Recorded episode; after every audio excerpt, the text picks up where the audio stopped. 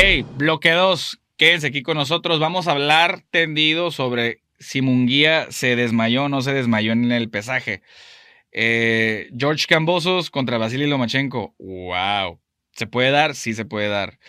Eh, un promotor dice que Canelo si quiere la pelea y Eddie Reynoso no la quiere. Entonces, esas y muchas otras cosas, aquí quédense. Comenzamos el bloque número 2. A ver, señoras y señores, nada, vamos a aclarar algo rapidito. O si quieren le doy largo y tendido, ¿eh? No me importa. La semana pasada, el viernes, empezaron a darle y darle, darle a Jaime Munguía de que, oigan, que es que se desmayó Jaime. A ver, señores, les voy a aclarar algo. Les voy a aclarar algo. Ojo, no porque sea mi amigo es que lo esté defendiendo.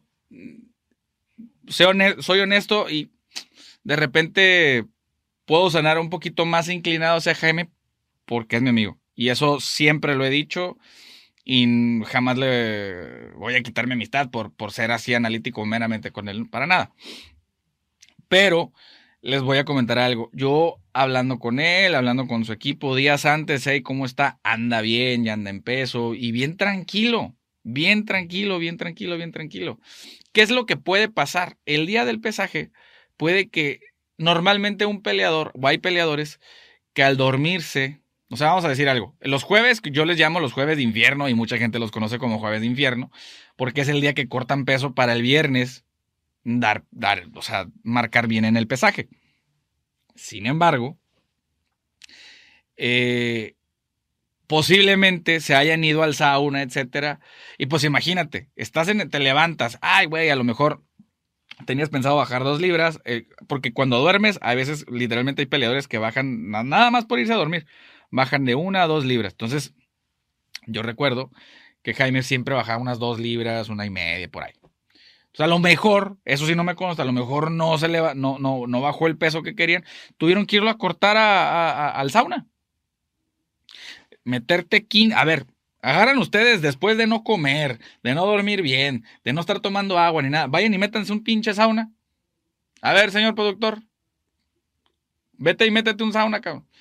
O sea, la neta, o sea, está, no está jodido. No, no, no, no, no está bien. O sea, y obviamente sales y sigues trayendo calor. Es que, por ejemplo, yo les platico, yo, este, todas las mañanas salgo a correr y, yo me pongo un hule y así, me meto a bañar, salgo y todavía estoy sudando. Literalmente, primero me pongo un, un cambio y lo termino de sudar, ya después lo, lo tío, o sea, lo echo la ropa sucia, lo dejo que se seque y me vuelvo a cambiar hasta que deje de sudar. Imagínense él sin comer, sin hidratarse, sin nada pues obviamente se sentía acalorado en el día del pesaje y este y él mismo les dice que se quería acostar, pero pues échenle aire, el, el problema es de que, o sea, alrededor, aparte de todos los chismosos, de todos los medios, de todo esto, la gente que él trae en ese momento eran unos 10 fácil alrededor, más los otros que están encima de él de que hay una foto, hay una foto. ¿Va a tener calor? Sí va a tener calor, señores. O sea, quítense a la fregada, déjenme acostarme tantito. Pero no es que se desmayó, no es que no, no, no, no, dejen de estar inventando cosas. No se desmayó. La verdad, la verdad no, no, no, no, no se desmayó. Que si a lo mejor estaba mareado, que si a lo mejor está, o sea, sí, es normal, a todos los peleadores le pasan. Por ejemplo, yo me acuerdo hace unos años, creo que fue cuando en el pesaje de Canelo contra Daniel Jacobs. A Canelo le dan unas pastillas. Ay, Dios, es que le dieron. Señores, son vitaminas, es para recuperarse. Se las dan en ese momento y Canelo se quiere sentar y no calcula que la silla estaba del otro lado y se cae. Y también, no, que se desmayó y que no, y que esto y que el otro, y que le dan unas pastillas y. Quítale, para inventar chismes son re buenos, señores, ¿eh? son re buenos, la verdad. Pero bueno, eso fue lo que pasó con el tema de Munguía. Ya dejen de, ya paren de, de, de, succionar, por favor. Sí, sí, sí, sí, ya párenle, párenle, párenle, párenle. No se desmayó, no le pasó nada, que si traía calor, sí, traía calor, que si a lo mejor estaba muy abrumado por el calor, por el encierro, a lo mejor hasta claustrofobia. Puede que sí, el ser humano, igual que tú, igual que yo, igual que los demás. O sea, a lo mejor no como el, no, no, no humano como aquí, como el productor, porque pues este güey es este mitad perro, mitad dinosaurio y mitad, mitad humano. o sea, pero uno en un millón, ¿eh? Así que no, no hay bronca. Estamos en la central de abastos a que se dé vuelo el loco. oh, perdón. Ya, perdón. Pero bueno, eso es todo por el, por el tema de Jaime Munguía. Pero quiero leerlos. Coméntenme. ¿Qué, qué, qué, te pareció eso? Si realmente se desmayó, si no realmente. Pero vamos a ser analíticos, señores. Analíticos, metiéndole coco a esto. No es nada más hablar por hablar. Tampoco chayote por chayote, porque aquí no hay chayote. Es mi amigo y todo eso, pero, o sea, ah, otra cosa. También hay que entender, y yo soy, yo estoy de acuerdo, y, de que a, Jaime le, le deberían de incrementar la, la, la oposición. Ahora, vamos a ver qué es lo que viene para Jaime Munguía. Continuamos. Y bueno, ya dejamos de lado la controversia del pesaje. Ahora, ¿qué viene para Jaime Munguía? Para Jaime Munguía, eh, ahorita ya está 39-0. Primero les voy a dar mi punto de vista como promotor. Yo, sinceramente, yo le vuelvo a hacer como promotor, le, le volvería a hacer otra pelea a modo o una pelea no tan riesgosa para que llegase al 40-0 y comercialmente es mejor para él. Sin embargo, toda la gente ya está, bueno, no todos, pero hay mucha gente está dale, dale, dale, dale, dale, dale. Oye, es que ¿por qué no lo ponen contra los campeones? Oye, es que esto, oye, es que el otro. Oye, a ver, ellos también levantan la mano con los campeones o con alguno de los campeones y los campeones dicen que no. Pues oye, y no se trata de que si te tienen miedo, que si no te tienen miedo, pues es que al final del día, ahorita, ya es, se maneja más por intereses económicos que por otra cosa. Por ejemplo, el Bubu Andre, Dimitrius Andre. No, ya es que todo el mundo le tiene miedo, todo el mundo me tiene miedo. No es que te tengan miedo, güey. O sea, o no es que le tengan miedo. Lo que pasa es que es un peleador nada vistoso. Es un peleador que aburre. Y nadie, por eso nadie quiere pelear con él. Esa es la realidad. Y siendo campeón. Siendo campeón. Entonces, ¿qué es lo que pasa? Pues todo el mundo le empieza a dar la vuelta, pero no porque seas un grandísimo peleador o que vayas a noquear, no. ¿Qué es lo que pasaba con Guillermo Rengondo?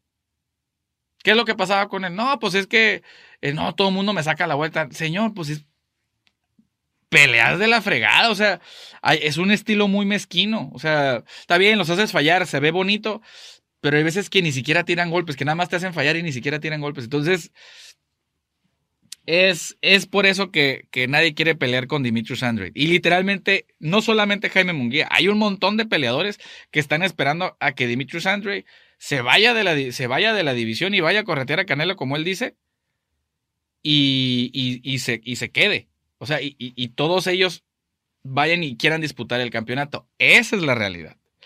Esa es la realidad. Entonces, hay, que ver qué, es lo que se de, qué es lo que depara todo esto. Entonces, ojo, yo no creo que Canelo le vaya a dar la oportunidad. Ay, sí, ya te viniste a la 168, vente, cállate, vente, vamos a pelear. Nadie quiere pelear con Dimitri Sanders. Esa es la realidad. Esa es la realidad. Otra cosa. Ustedes dirán, no, yo, pues, pero es que ahí está Charlo, o es que está Murata, y es que está Golovkin. A ver, Murata y Golovkin ya tienen un compromiso para pelear, por eso no han podido pelear, por eso ni siquiera va a poder pelear este Golovkin en mayo con Canelo.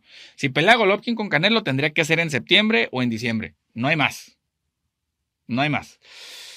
Para eso, entonces, esos dos campeones ya se quedan, ya se quedan descartados para Jaime Munguía. ¿Cuál, ¿Qué otro hay? Charlo.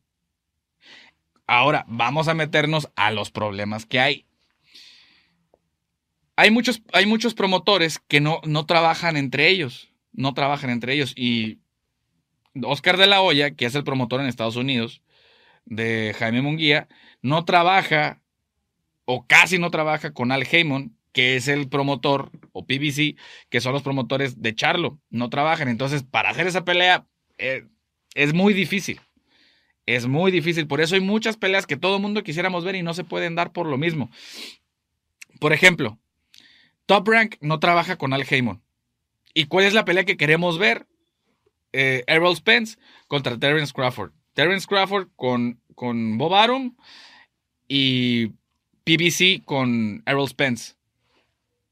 para llegar a un acuerdo está bien cañón. Entonces, no le echen la culpa a los peleadores, échenle la culpa a los promotores. Esa es la realidad. Es la realidad. Eh, acuérdense ustedes de por qué no se hizo la pelea, es un decir, ¿no? La pelea de, Márquez contra Morales. No fue por ninguno de ellos dos, fue por culpa de los promotores. Pero al final del día es un interés económico y pues bueno, yo por medio, o sea, ya más empapado en ese tema, pues hasta cierto punto los entiendo, no los justifico. No los justifico, pero los entiendo. Entonces, eh, ¿qué debería de venir para Jaime Munguía? Digo, no, hasta, no, no, no se me haría descabellada una peleita contra Kell Brook. Creo que estaría bien, subiría sus bonos, Jaime. Eh, ¿Quién sabe? ¿Quién sabe? ¿Quién sabe? ¿Quién sabe? En peso medio hay muchos, este, muchos buenos peleadores. El problema es que nadie está disponible nadie está disponible. Y los que están disponibles no venden. Entonces, eso se trata de un negocio, señores. Esto se trata de, es deportivo combinado con, con, con negocio. Y ustedes dirán, ay, no, pero es que les interesa más el dinero. Sí, porque al final del día, cuando se retiren, nadie les da un peso a los peleadores, a los boxeadores. No, pero es que ganaron mucho dinero. sí, pero también, también ellos eh, gastaron mucho dinero en su salud. Y una vez que se retiran, nadie les regala un billete de 100 dólares, nadie les regala mil dólares, nadie les regala nada. Y los problemas de salud y, y la factura de los golpes, ellos la van a seguir pagando. Entonces, también yo los entiendo por esa parte. Pero en fin, vámonos a la nota que sigue. A ver, señores, se está cocinando una pelea, no está firmada, aclaro, no está firmada. Pero Vasily Lomachenko contra George Cambosos para unificar la, la, categoría de los ligeros. Sería un tiro tote, señores. Pero un señor tirante. Imagínense esa peleita que, uff, cuando yo vi que se estaba, que se estaba haciendo, dije, wow. Ya, yo soy Vasily Lomachenko fan desde el día uno. Entonces, yo siento que Vasily Lomachenko hasta puede terminar noqueando a George Cambosos. Y ustedes me dirán, oye, pero ¿cómo si le ganó a Teófimo y Teófimo le ganó a Vasily Lomachenko? Esto es de estilo, señores. Y si ahorita vuelve a pelear Vasily Lomachenko contra Teófimo López, les apuesto a que Vasily Lomachenko gana. ¿Ustedes qué opinan?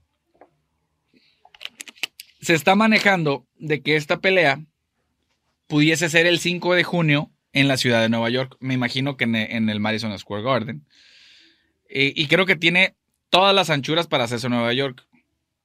El lado de George Cambosos es australiano, griego, y hay mucha comunidad griega y australiana, como hasta cierto punto colonia inglesa, en, en, Nueva York. A lo mismo que también hay mucho, mucha comunidad exsoviética, ucranianos, rusos, etcétera, también en Nueva York. Entonces tiene todo, todo, todo para darse de aquel lado. Yo opino que va a ser un tirote. Y si se hace, chulada. Sin embargo, obviamente todo el mundo queremos que George Cambosos pelee contra David Haney porque David Haney le dieron el campeonato en la mesa. Entonces, eh, unas por otras, ¿no? Unas por otras. Pero, ¿qué les, qué les parece a ustedes este tiro?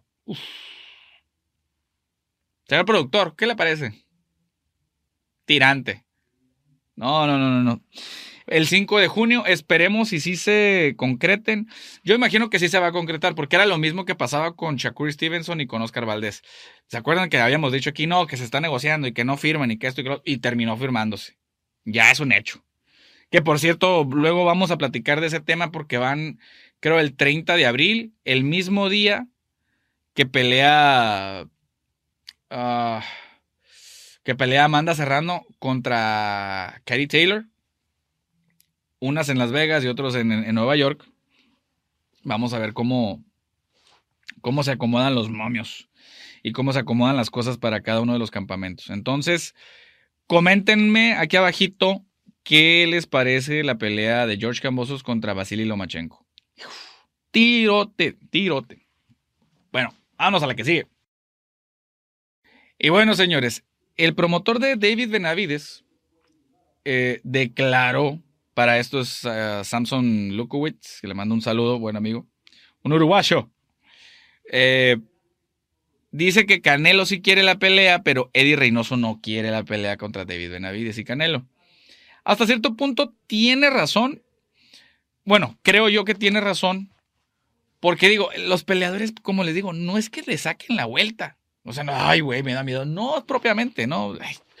Oye, si reciben más madrazos en el, en, en el sparring que en la propia pelea, o sea, no manches. El tema es de que Canelo ya había declarado que solamente quería pelear con campeones, etcétera.